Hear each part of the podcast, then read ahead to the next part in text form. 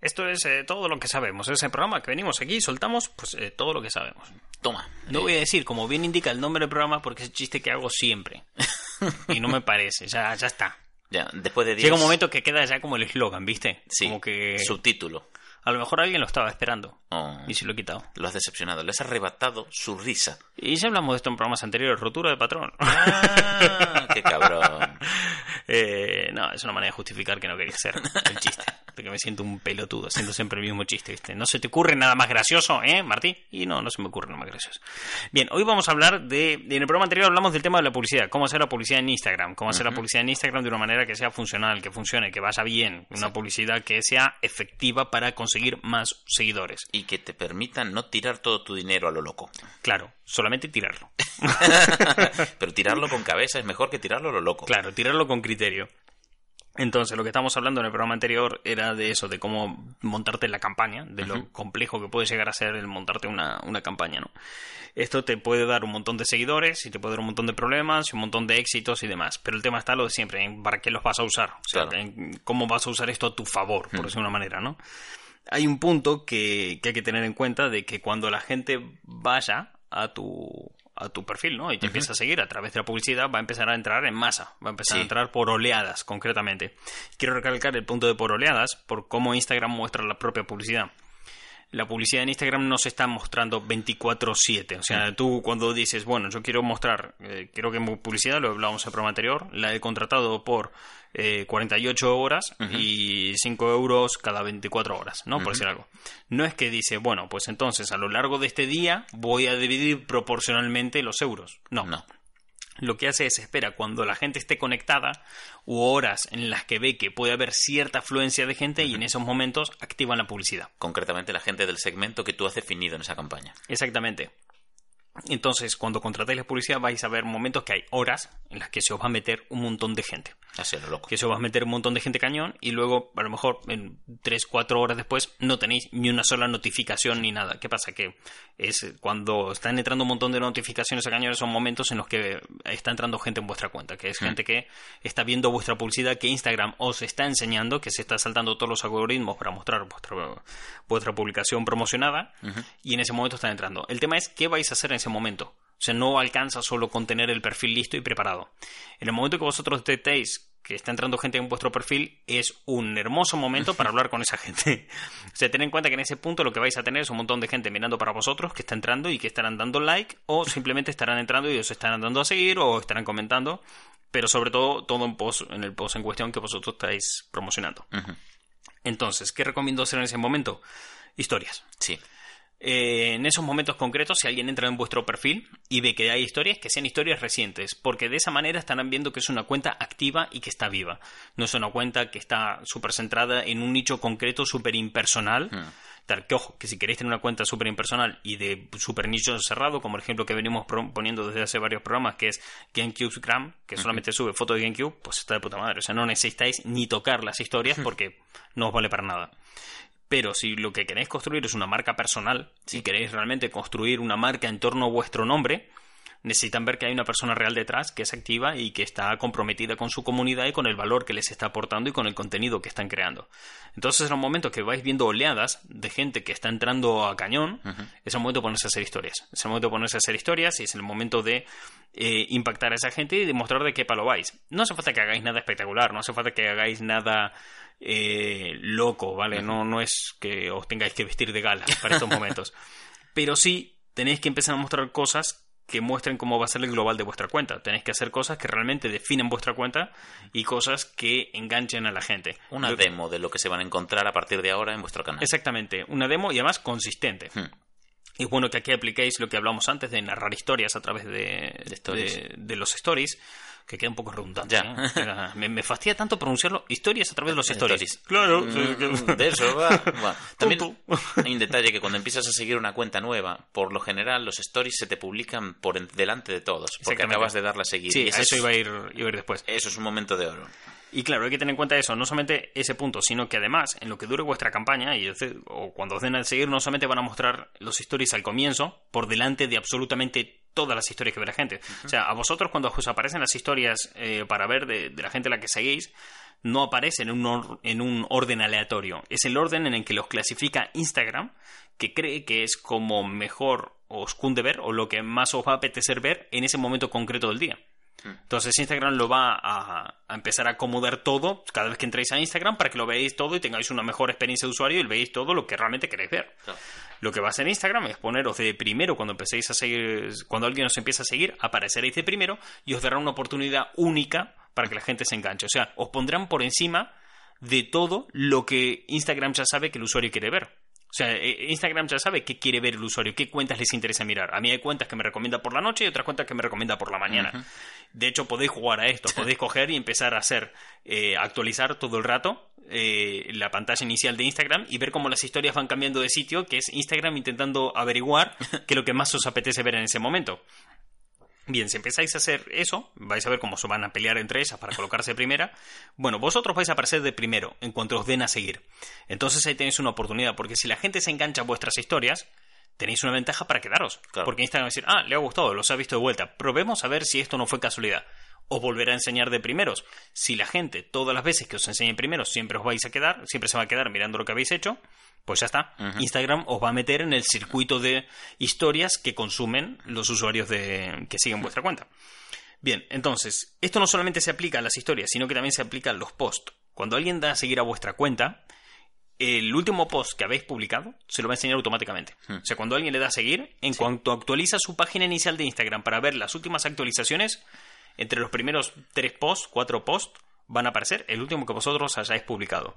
Entonces, mientras estéis haciendo una campaña publicitaria, mientras estéis pagando esa promoción, tenéis que intentar que todos los posts que pongáis durante esa campaña sean válidos para una persona que entra por primera vez en vuestra cuenta.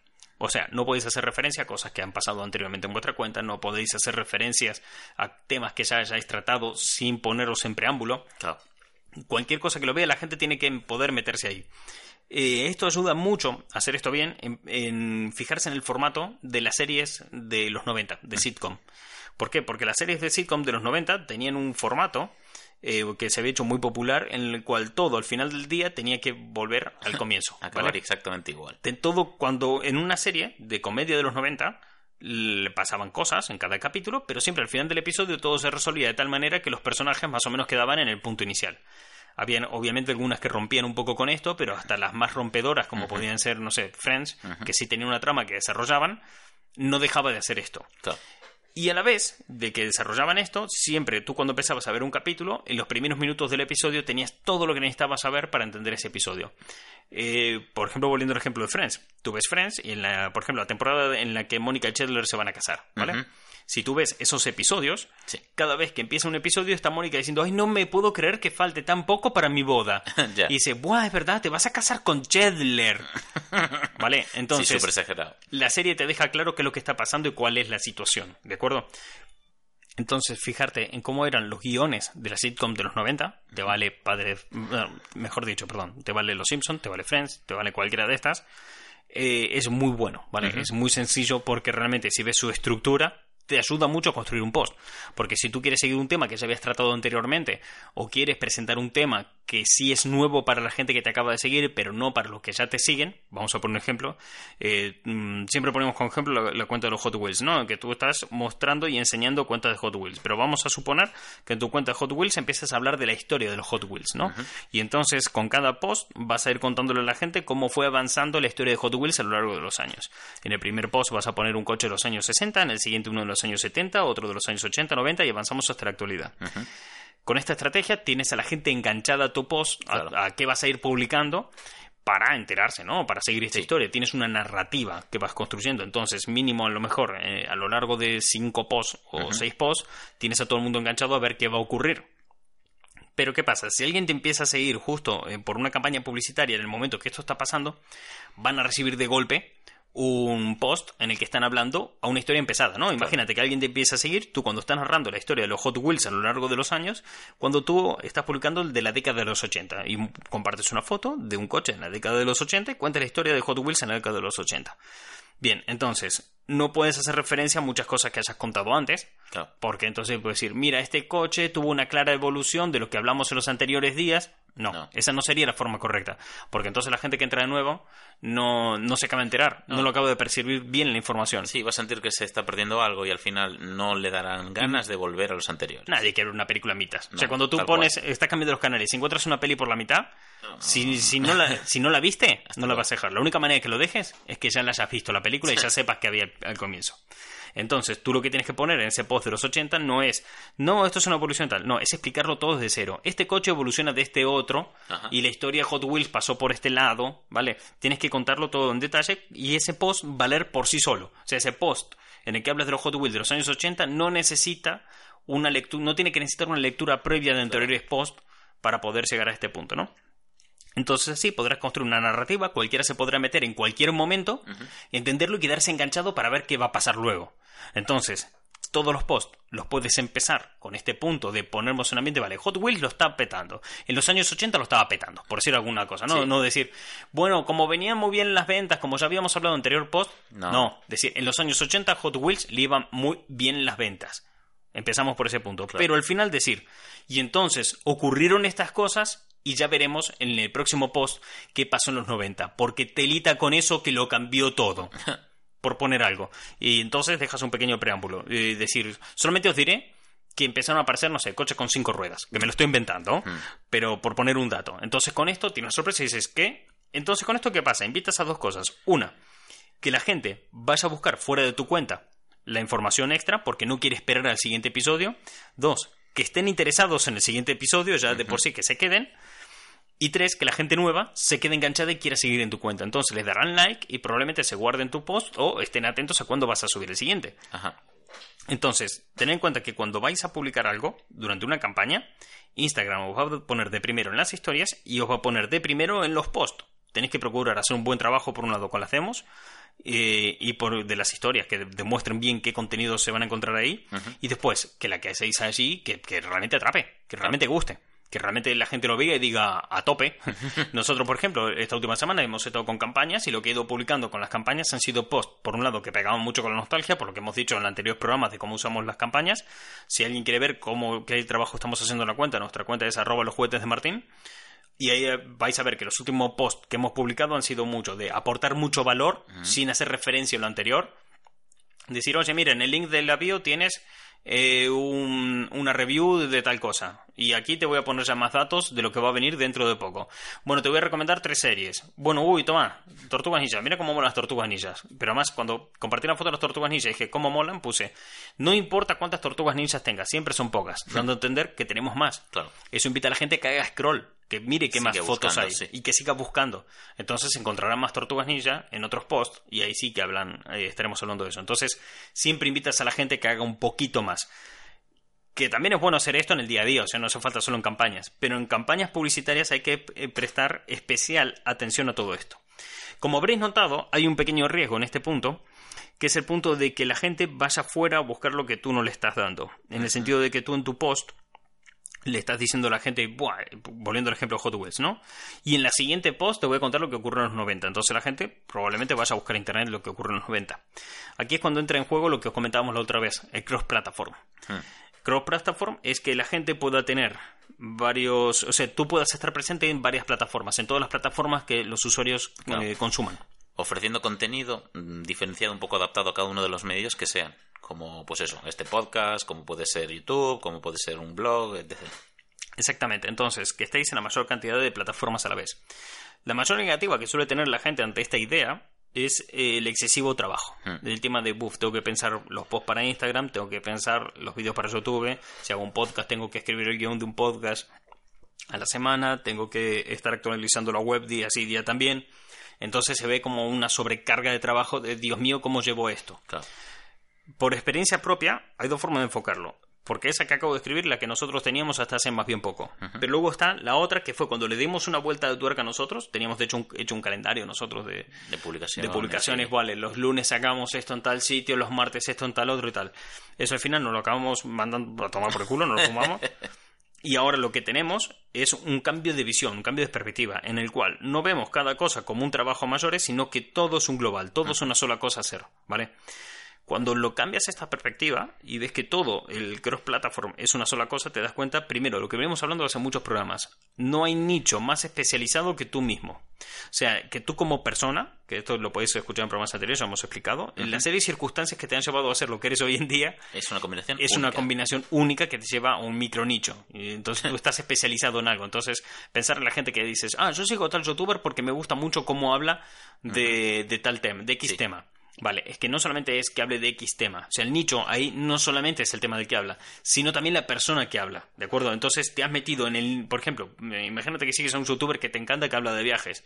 No estás metido solamente en el nicho de los viajes, sino estás metido en los viajes de Fulanito. Tal cual. Entonces sigues esa cosa concreta. Yo tengo un ejemplo concreto de un youtuber que sigo que hace reviews eh, de mierda, o sea, son de muy mala calidad, pero mm, son irónicas y con mucho humor, que se llama Joseju en YouTube y hace eh, es un comunicador de la hostia.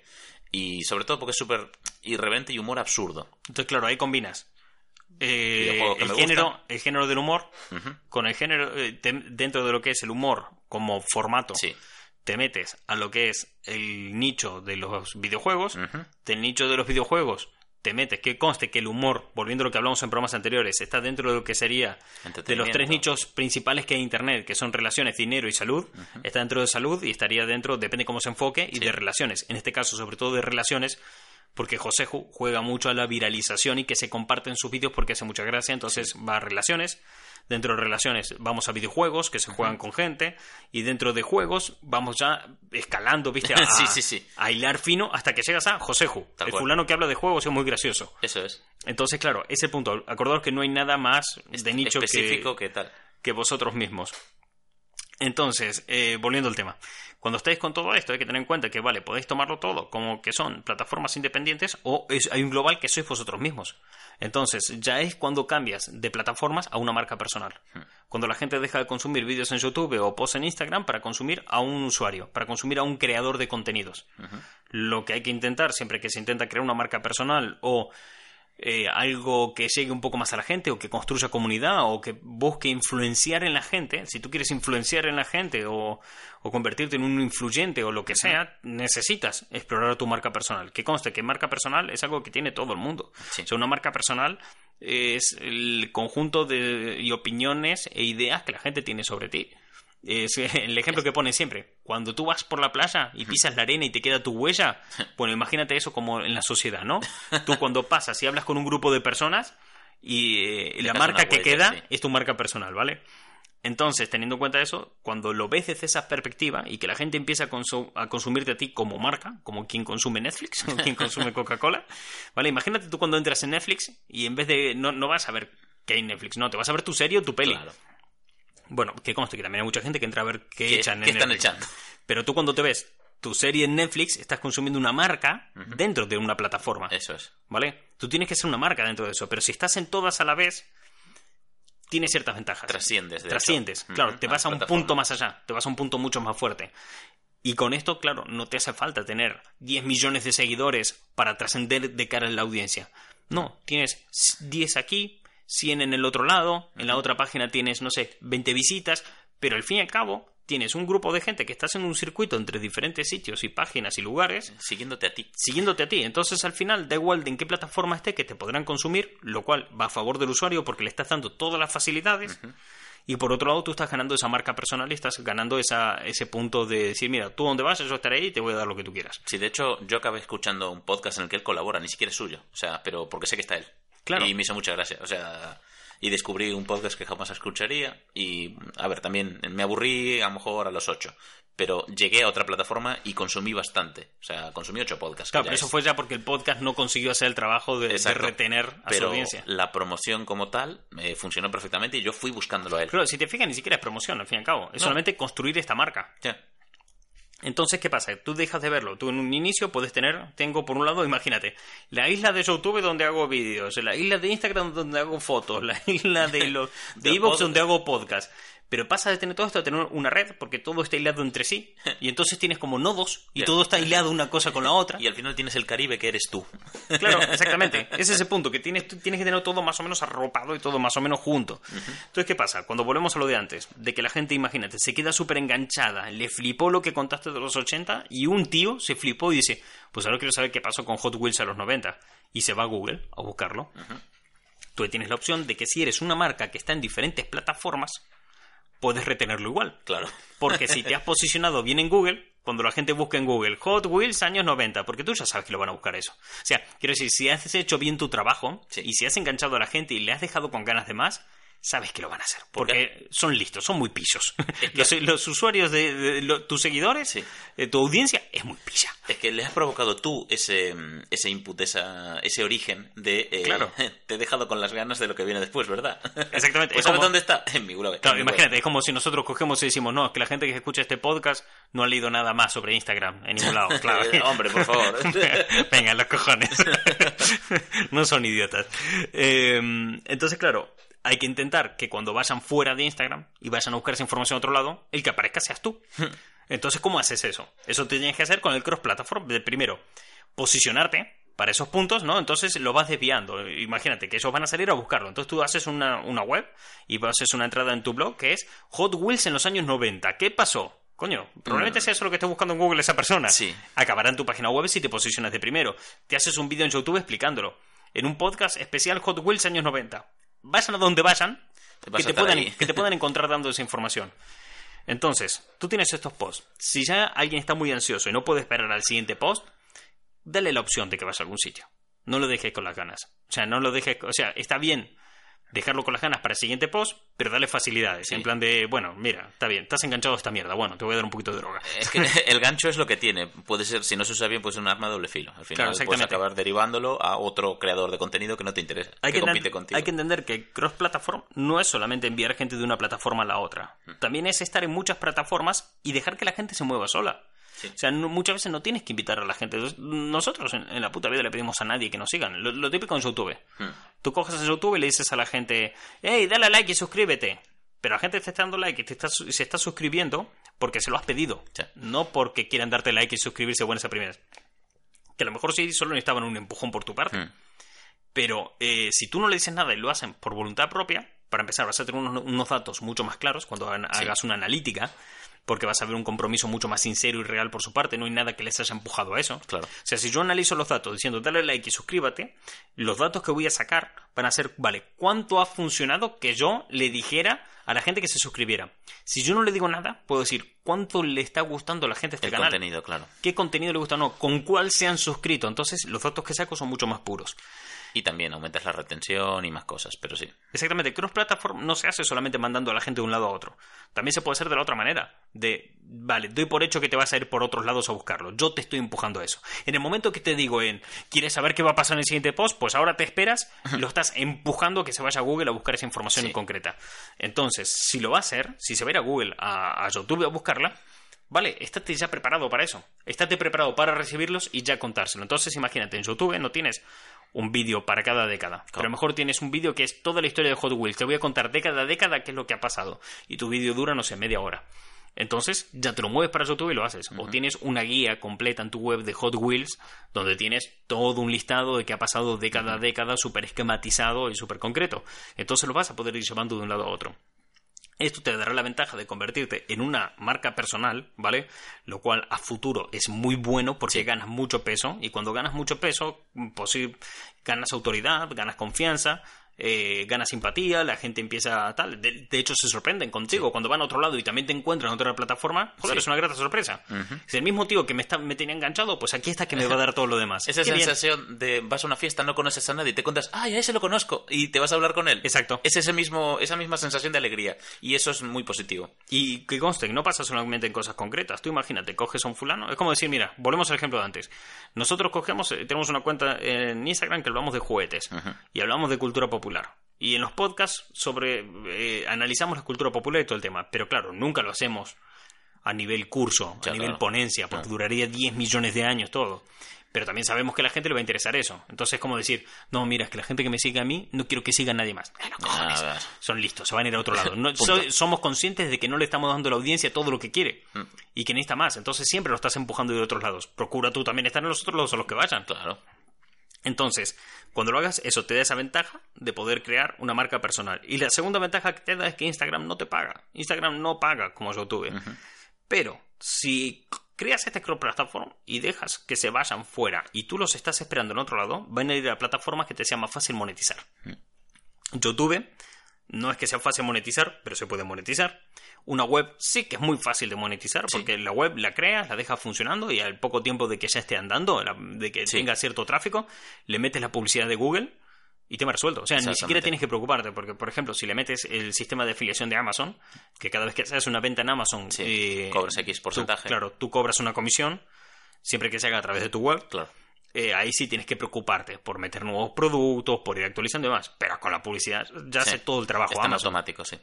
Claro, entonces ahí lo puedes empezar a monetizar. ¿Esto qué te permite? Que si tú, la gente va a pasar a YouTube y va a pasar a la web, o va a pasar por tu podcast, que en Evox también se puede monetizar con cierta facilidad, que conste que pongo estas tres como ejemplo, pero también podría ser eh, Facebook mm, tranquilamente, que Facebook también está pagando y, y un montón de sitios más. En el momento que tú lo hagas, podrás financiar tu publicidad en Facebook.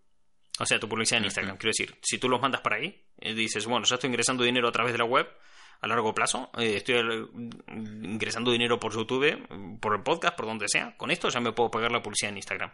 Entonces, reinviertes todo lo que has ganado en la publicidad en Instagram y la cuenta sigue creciendo más a velocidad. Y ojo, recalco, inviertes todo. Es muy tentador cuando sacas tu, tu primer dinero quedártelo. No lo hagas. no lo hagas, por Dios. No. Eso mata la propia cuenta. Si la cuenta tiene un ritmo de crecimiento, tú piensas, tú has metido di- di- dinero y has hecho publicidad en Instagram, ¿vale? Tu cuenta ha empezado a crecer, de puta madre, porque porque has invertido publicidad. Entonces ahí te has ganado un gasto. Sí. Te has metido un gasto. O sea, a ti te cuesta dinero que tu cuenta de Instagram crezca a la velocidad que estás consiguiendo con esta publicidad. Puedes hacerlo gratis, también te digo. O sea, no hace falta que... Aquí es la escala entre cuánto, entre dinero y tiempo. O sea, Claro, exactamente es. eh, eh, ¿Cuánto quieres que tarde? Poco, pues mete dinero en publicidad y vía. O sea, Claro. si quieres orgánico, de puta madre, te ahorras el dinero, pero tardarás mucho más. Pero en el momento que tú has contratado publicidad, te has cargado un gasto a tus espaldas.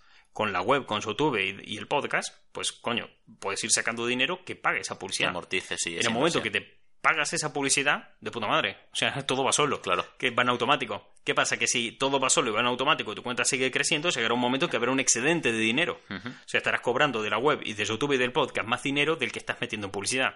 En ese momento, mételo de vuelta en publicidad. O sea, Reinvierte, aum- sí. Aumenta la publicidad. Claro. Mete más dinero. Entonces, no estás perdiendo dinero porque tú has empezado con cero euros, o sea, con lo que tenías en el bolsillo para pagar la publicidad inicial, y día, no has tenido que meter más dinero. Entonces, tú estarás eh, metiendo de vuelta Claro. y te quedaste sin gastos, vale, no tienes ingresos, pero también te, te quedaste sin gastos. En ese momento concreto, Sí. si tú tienes una estrategia elaborada hasta dónde quieres llegar o cómo te quieres montar la web, habrá un momento que la publicidad no te haga tanta falta o la moverás para otros aspectos y ahí sí podrás empezar a generarte el, el dinero. Pero cuando aún estás en pleno crecimiento, Sí. cuando la cuenta te está pidiendo crecer y crecer, que eso lo notáis mucho cuando vosotros estáis creando contenido y ves que entra- está entrando la gente, que se está entusiasmando, que empieza a haber comunidad, notas que la propia cuenta te pide más, que la, que la Sí, propia sí, cuenta te dice, mira, es que necesito ser más grande, es que la gente está demandando cierto nivel de contenido o está demandando cierto nivel de... de... Es que mira, por ejemplo, volviendo a Hot Wheels, si la gente le está gustando el Hot Wheels, hay que comprar Hot Wheels Claro. para esto. Entonces, necesito que la cuenta sea más grande para poder enseñar más, más cosas. Y si es más grande, coño, pues puedo ganar más dinero por otros lados y, y comprar más Hot Wheels, por, Sí. por decirlo de una, una manera, ¿no? Entonces, si tú haces crecer todo de, de- de esta forma lo loco, ya. Yo por lo que quería dejar claro es eh, en ese momento que tú haces esa inversión y de repente los derivas a, otras plataformas que te resulte más sencillo monetizar y llegar a ese punto que dijiste, de repente ya has cubierto todo el gasto y toca reinvertir, ahí acabas de construir el motor económico. exactamente. Ese es un concepto que quiero que quede claro porque es súper importante y es lo que vale todo el esfuerzo y, y dinero que tengáis es en generar un motor económico. Es el que tú le metes trabajo y te saca dinero. Exactamente, una máquina que tú metes un euro y te da dos. Eso mismo. Bien, entonces, a lo que voy. Vosotros estáis haciendo crecer. Le metéis toda la pasta que sacáis de esta plataforma a la publicidad para que siga creciendo porque la propia cuenta te lo pide. Y la cuenta te pide y te dice, quiero más Hot Wheels, necesito más Hot Wheels porque la comunidad me lo está demandando. Bueno, pues entonces, en vez de meterlo en publicidad, lo metes a comprar los Hot Wheels. pero solamente la, todo lo que saques de estas plataformas a cubrir los gastos que te dé Instagram. Claro. Tu cuenta de Instagram te va a dar gastos. Sí. Pues cúbrelos con esto, no, no lo cobras con otra cosa. Ya habrá tiempo para generar beneficios. A través de Quiero la cuenta decir- de Instagram, efectivamente. Claro, exactamente. Ya habrá tiempo para generar esos beneficios, porque en el futuro podrás hacer más cosas. Imagínate que, volviendo a Hot Wheels, ¿no? O sea, tú has empezado de esta manera, has hecho la publicidad, con la publicidad ha ido creciendo cada vez más y más en la cuenta, te estás pagando tu Hot Wheels y tu publicidad con este dinero, y llega un momento que estás creando tanto dinero en la web, porque claro, la gente que ha ido de Instagram a la web le ha dado muchas visitas a la web. Entonces Claro. la web se posicionó en Google. es. Lo mismo te pasó en YouTube, lo mismo te pasó con el podcast. Estás facturando más. De hecho, eh, ahora mismo, si vais a las, a las personas que. Hay una lista que saca Estados Unidos todos los años de la gente que más dinero factura al año. Los nuevos ricos. Es que, es que los números son una locura. Los nuevos ricos en Estados Unidos que están facturando a un millón de euros al año. Bueno, un millón de dólares Sí, sí, sí. al año. Los nuevos millonarios. Eh, son personas de una empresa de una sola persona Uf. que crean eh, infoproductos. O sea, Wow. productos para Internet Sí. Que son que serían un servicio pero convertido Informativo Sí, de eso que- ya hablaremos en un sí. programa más adelante pero lo que voy es que la mayoría son personas que han empezado así escalando de cero Ya. lo vamos haciendo escalar escalar escalar hasta, Hasta este llegar a punto. un millón. Qué locura. cómo haces este salto para facturar yo no te voy a decir un millón facturar Ah, sí, sí, dinero al mes qué pasa que tú estás ingresando con el dinero de, de todos estos sitios estos sitios te están cubriendo los gastos tú vas haciendo más grande generas más atención puedes vender cosas Sí. por poner un ejemplo no o sea imagínate tú tienes todo esto de Hot Wheels y dices, hostia, pues voy a sacar camisetas de Hot Wheels. Cuando saques tus camisetas de Hot Wheels, ahí sí empiezas a ganar dinero. O sea, ya no es el tema, vale, los gastos están cubiertos. Bueno, pues cuando hagas tus camisetas de Hot Wheels, tendrás una inversión, meterás dinero Eso es. y, joder, vale, tendrás que pagarte la producción de camisetas, por decirlo de una manera. que currar la venta Pero también, fíjate sí. que ya tienes una, una audiencia en la que le estás influyendo, tienes una comunidad formada y demás, y que cada uno lleve su camiseta de su comunidad, puede estar muy guay. Sí.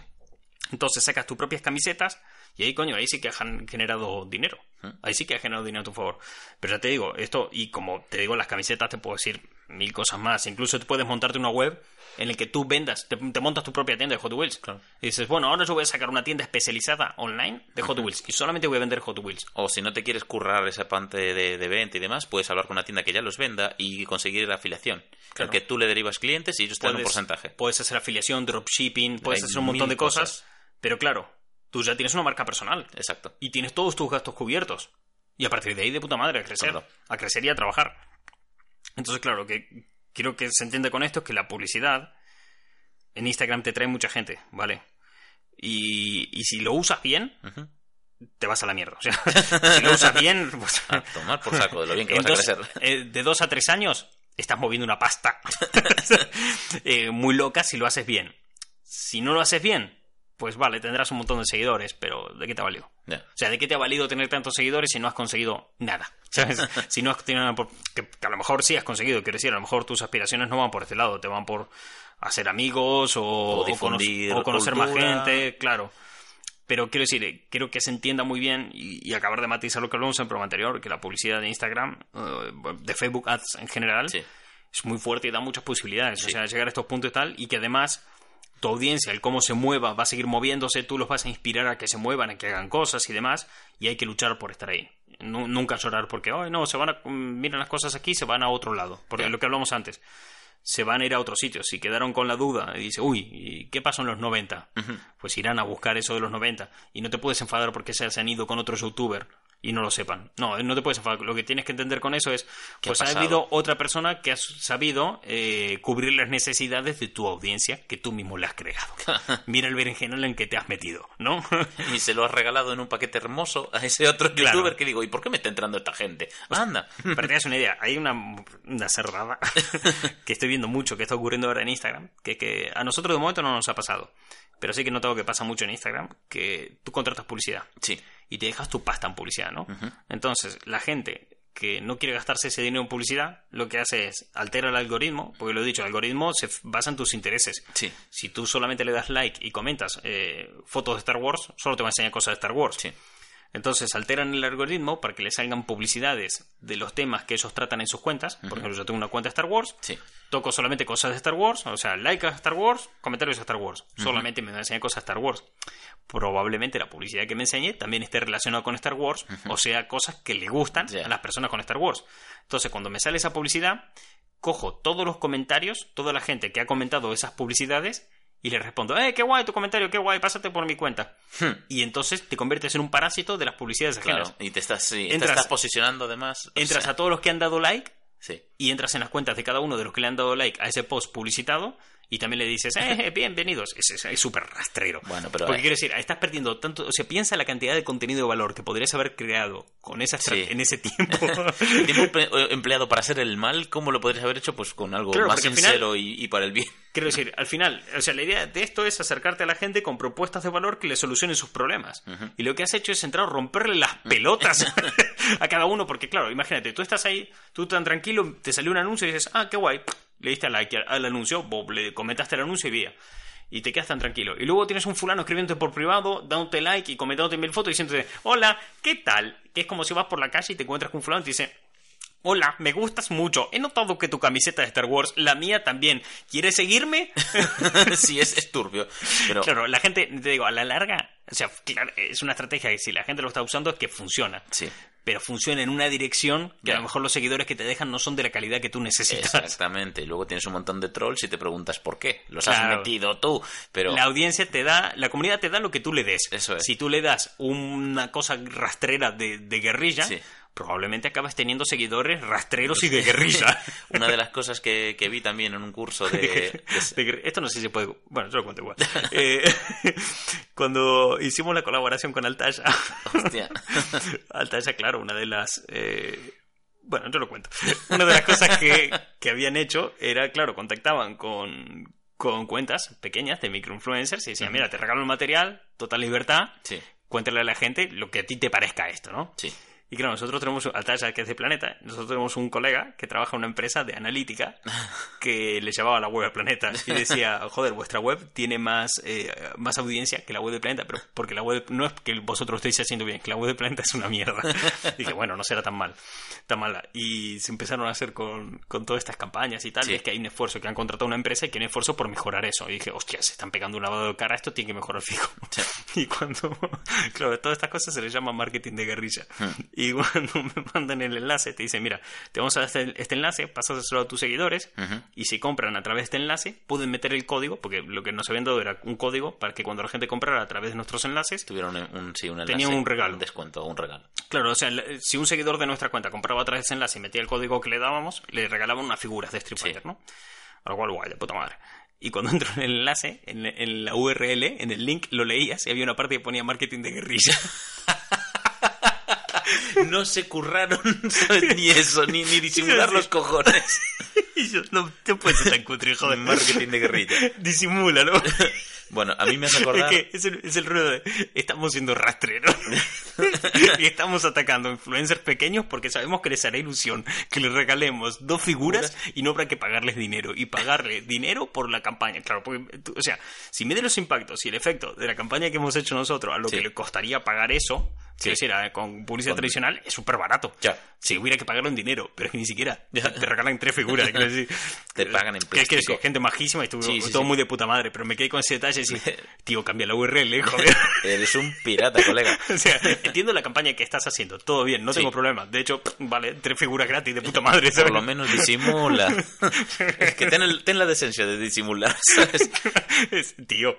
Yo la que vi de cerdadas, estas de cuando mirábamos los míticos cursos de SEO y demás y de posicionamiento en, en plataformas, eh, el doble enlace. Que, por ejemplo, te dejan, en- por ejemplo, YouTube te deja meter un enlace a una web o una URL, pero no a otro vídeo no a tu canal. Entonces Sí. lo que hacían era, tú pones un enlace a un apartado de tu web que tiene pues una Un guía, sí, una guía no follow que te redirecciona al botón de seguir de YouTube. Hay eh, una más cerda todavía, que es que ni siquiera tengas que pasar por una... O sea, cuando la gente llega a tu web, Sí. eso se llama landing page, Sí. ¿vale? Que esa página en la que, en la que te reciben. Hay un plugin Hmm. que tú puedes instalar en tu web, en WordPress, que lo que hace es que cuando la gente entre en tu web, tu web automáticamente la redirige al otro lado sin que tenga que tenerse en un lado. ese Pero mismo, sí, De sí, tal sí. manera que ni siquiera pasa, porque claro, tú como lo decías, es pasa por una land page ficticia que tú no llegas a ver. De la otra manera, ni siquiera lo notas eso. Ni Tu siquiera lo navegador ni lo nota. Va volando, pa. ¡Pa! Se conecta y punto. Y es como, uy, qué cerdo. Es muy cerdo. Y de repente, ah, te has suscrito. Claro, ese es- de hecho ahora YouTube notó que la gente hacía eso, vio que no lo podían parar y deja que lo hagan. Ahora, ahora te deja hacerlo automáticamente, pero en cuanto la gente entra con ese enlace, aparece un cartel enorme en pantalla que dice, si sigues por aquí te vas a suscribir a este canal. ¿Realmente quieres suscribirte a este canal? Y tienes que darle un botón. O sea, Bueno, eh, sí. al creador de contenido le dejan ser un puto cerdo. Ya, tal cual. Pero al usuario también se le avisa que Sí. el creador de contenido está siendo un cerdo. Correcto, no se me queda mm, una mejor solución para eso, no se me ocurría, así que me parece bien. Así que eso, lo que vamos con todo esto. Hay un millón de técnicas y cosas que podéis hacer eh, aprovechando esto. Ya que vais a invertir dinero, pues sacar el, El mayor. beneficio posible, la Claro. mayor exposición o, O sea, que- creo que al la- llegar a más gente. sí. Creo que la idea que os quede con esto es que una vez que pagáis publicidad, Instagram va a enseñar vuestros posts y vuestra historia de primero. Y eso puede, y si lo utilizáis bien, eso puede ser el comienzo para que creáis una comunidad hermosa, para que tengáis una comunidad completamente satisfecha con vosotros, para que tengáis vuestros primeros ingresos, que puede ser la, es la puerta de entrada a todo lo que sería trabajar a través de redes sociales y en el futuro, ¿vale? Que vuestro trabajo sea esto. O sea, el negocio de, de tanto influencer, youtuber y de gente pasa por esto. O sea, fijaros, este, esta semana se ha hecho, de hecho, aún a día de hoy, creo, voy a revisarlo, pero mm, creo que aún debe estar. El vídeo número uno en tendencias. A ver, vamos a ver. No, está de tercero, es del Rubius. Ah, Sacó un vídeo en el que enseñaba su coche nuevo. Y tú entrabas a ver el coche que se le compró, un Lamborghini que lo flipas. Buah, chaval, se te va te de las manos. Y entra, revisa el Lamborghini, está mostrando todo con su colega Mangel, todo de puta madre, y en un momento aparece Will Smith y le dice, ¿qué haces en mi puto coche? Bájate.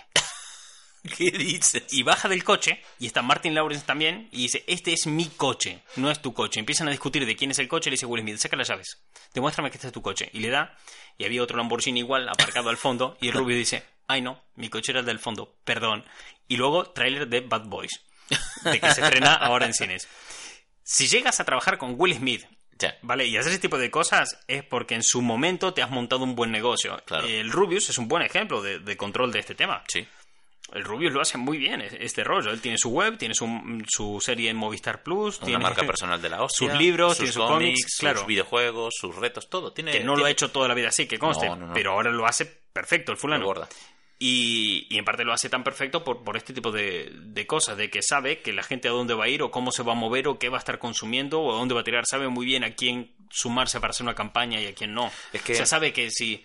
O sea, suponte, eres el Rubius. Te tienen que estar lloviendo ofertas por todos lados. Sí. ¿Cuántas empresas tiene? De hecho, él lo dijo ah, cuando estrenó su anime, que le habían llegado muchas veces ofertas para salir en películas o hacer su propia película y Claro. demás, y que las rechazó todas por seguir una línea editorial y de cuestión de calidad. O sea, quiero decir, no, no acepta a cualquiera. Ha aceptado Claro. salir con Will Smith porque sabe lo que significa Will Smith en la cultura popular y que eso va a funcionar. Claro. Y después ha rechazado un montón de cosas más. Y Si sumas que todo el mogollón de gracia a sus seguidores. Y en si eso también se centra. si sumas todo el dinero que ha rechazado, Ya. probablemente sea mucho más Sí. que el que ha ganado con lo de Will Smith. Por supuesto. Pero claro, ha, sabido seguir bien esta línea por todos lados para ganar autoridad, confianza, todo eso lo ha hecho bien y ahí está en ese punto. Pero si él está ahora en este punto de hacer cosas con Will Smith, es porque en su momento ha hecho bien el trabajo, nada más que en vez de en Instagram, en YouTube, decir, bueno, vamos a, cada vez que llega alguien nuevo, vamos a saber tratarle, vamos a ver cómo funciona esta plataforma para que cuando te llegue, yo llegue a alguien nuevo, poder Sí. aprovecharlo. Porque al fin y al cabo, lo que está haciendo con la publicidad es llegar a Peña Nueva. Claro, no más. Así que eso, la idea es esa. Si vais a hacer publicidad en Instagram, esta segunda parte de la publicidad en Instagram, ¿vale? Que lo tengáis que aprovechar y que entendáis cuáles son todas las ofertas que esto os está dando. O sea, cuán- todas las oportunidades, todas las puertas que os está abriendo, de que si nosotros decimos que hacer publicidad en, red- en Facebook o en, o en Instagram es meter un euro y sacar dos, es porque pasa esto. Porque si tú metes un euro, la cuenta te crece un montón y cuando la crece, crece un montón lo puedes mandar a diferentes sitios donde te puedes sacar el dinero para financiarte más publicidad y con más publicidad creces más, tus otras plataformas también crecen más, al fin y al cabo lo único que está creciendo es tu marca personal, Claro. tu marca personal se viene arriba a medida que va cada sitio en el que crece, lo único que hace es empujarte hacia arriba y cuando te quieres dar cuenta eh, puede ser un fulano de estos de Estados Unidos que están mm, facturando un millón al año o puedes estar haciendo vídeos con Will Smith, por ejemplo. Solo por curiosidad, por si os apetece y queréis eh, aprovecharlo, entrar a Social Blade, que es la web esta que siempre os recomiendo para ver cómo se están moviendo las cosas en, en redes sociales y tal. Concretamente en YouTube te dice cuánto están ingresando Por cada eh, No, te- en general, cada Al canal, ah, vale. Te- lo que te dice Social Blade cuando te pones el un canal de YouTube y te dice, bueno, este canal de YouTube eh, está subiendo tantos suscriptores por día, tienes, Ah, eso sí. te da una clasificación que es de ellos de cuánto engagement tiene y demás. Y luego te dice, estimamos que el peor mes, en el peor de los casos, va a estar ganando esto. Y que el mejor está ganando esto otro, ¿vale? Te da un baremo, claro. Meter el Rubius ahí y mirar cuánto está ganando. Mira, y además os digo, es 100% fiable. Bien, y ahora vamos con eh, los éxitos y fracasos de la semana. Éxitos y fracasos de la semana. Vale. Eh, Dale a play.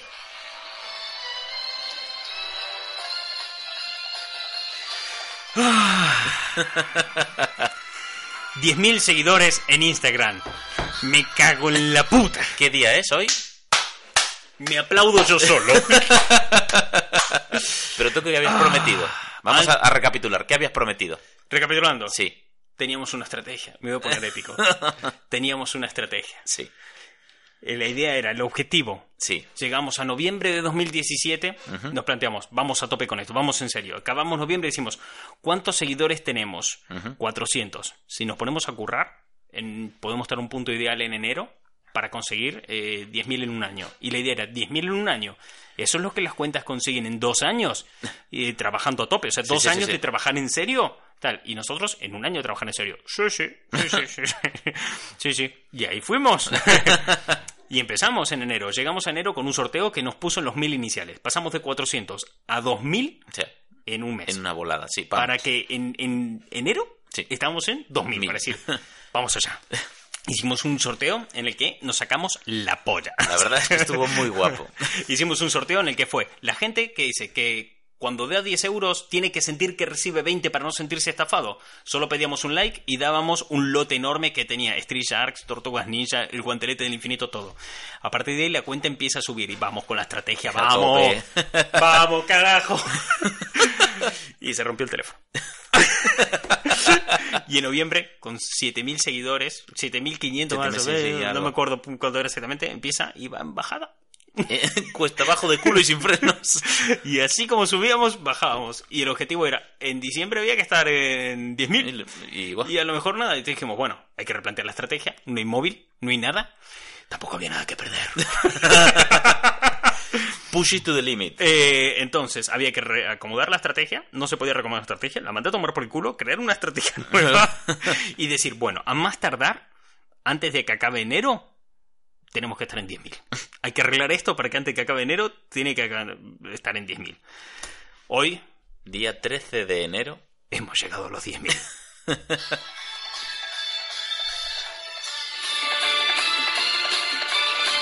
Gracias, gracias. Ay, Dios mío, he estado todo el fin de semana, te juro.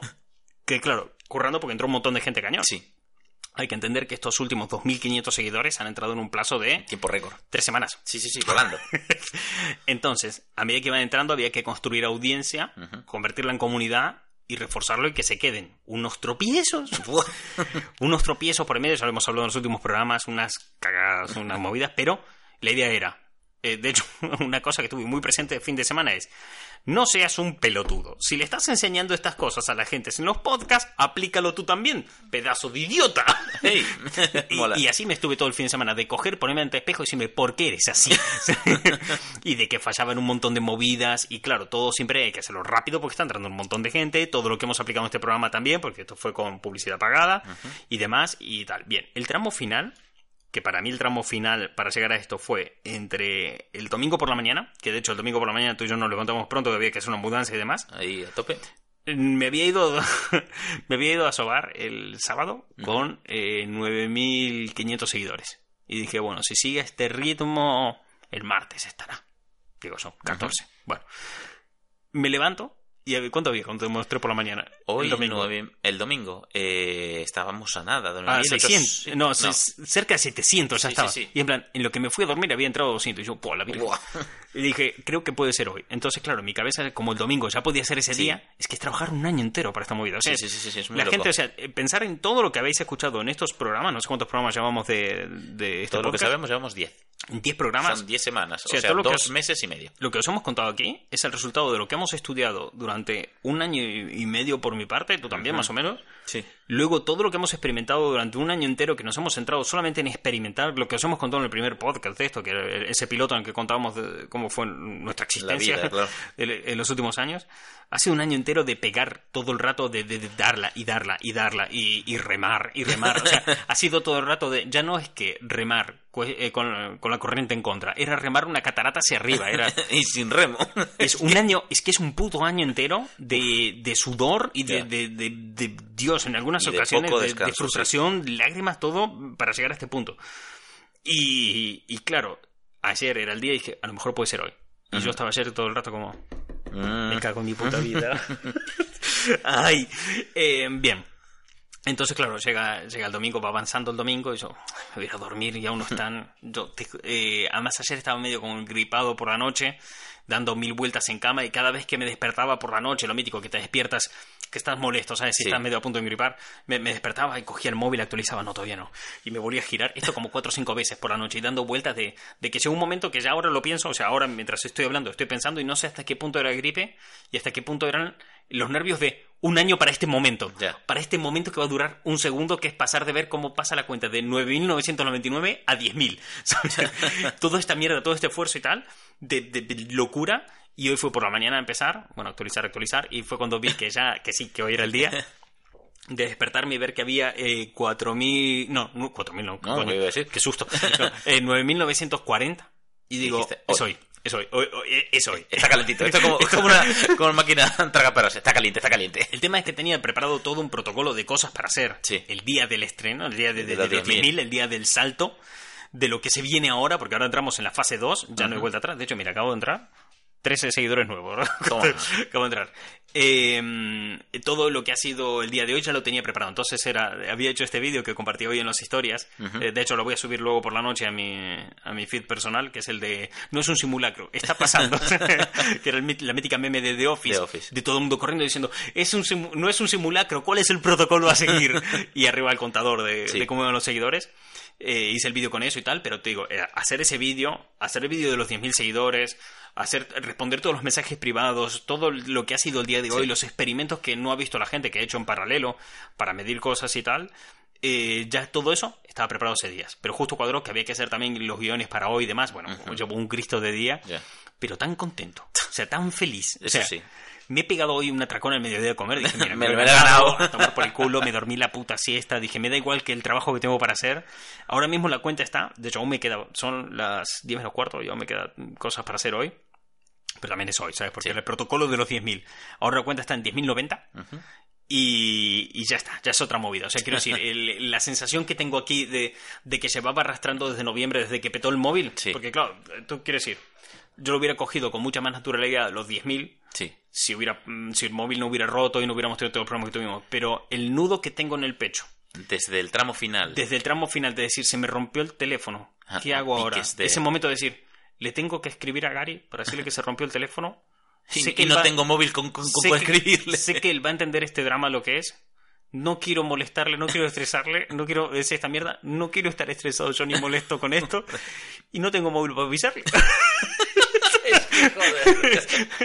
Tengo que solucionar un problema para tener otro. Eh, todo ese nudo, hoy, Voló. voló. Ya está, fuera, a la mierda. Hoy voy a dormir.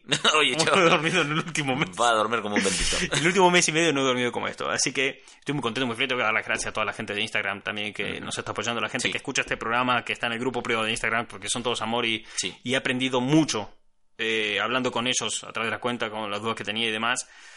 Y, y estoy muy contento de, de- de haber tratado con eso y tal, y, y guay. O sea, quiero decir, estoy, realmente hoy estoy muy feliz. Hoy, Ujú. hoy, Hoy es la cuenta de he hecho muy feliz. Eh, Hoy es victoria, hoy es, cago en Dios. 10.000. Ahora hay que procurar que no baje los 10.000. sí, porque ahí la liamos. Claro, es lo que decimos. Siempre, ahora viene, cuando acabe toda esta campaña, viene eh, la criba, Ya. viene el tema de, de hacer la purga, como decimos aquí en este programa, viene el tema de que los que no estaban tan interesados se marchen y hay que procurar que no baje Ese número, sí. de, de los 10.000. Pero bueno, quiero decir, aunque bajara de los 10.000, aunque en los próximos días nos encontremos en... mm, que yo creo que como mucho... No, no, yo creo que como mucho va a quedar en 9.980, puede llegar a bajar. Es el punto de ya está, ya ha pasado esa barrera. Sí. O sea, ese techo ya lo has roto.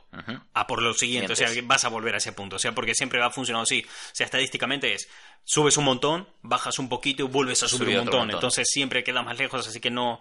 O sea, aunque bajemos los 10.000, no me, no me preocupa ese, ese momento. Ahora bien, el fracaso de la semana. Eh, bueno, puede, Mm. puede que a lo mejor haya perdido la cuenta de TikTok. ¿Qué dices? Sí, porque verás, no sé si lo has notado, pero soy un idiota. no, no, no lo jures. No recuerdo el usuario ni la contraseña. Ay, joder, Martín. He probado todo. Te mato. Todo. Pero no puedes recuperar algo en el correo. No, porque no, no. Revisé en correo, no tengo nada. Y puse el email y me pone, este no es un mail asociado a TikTok.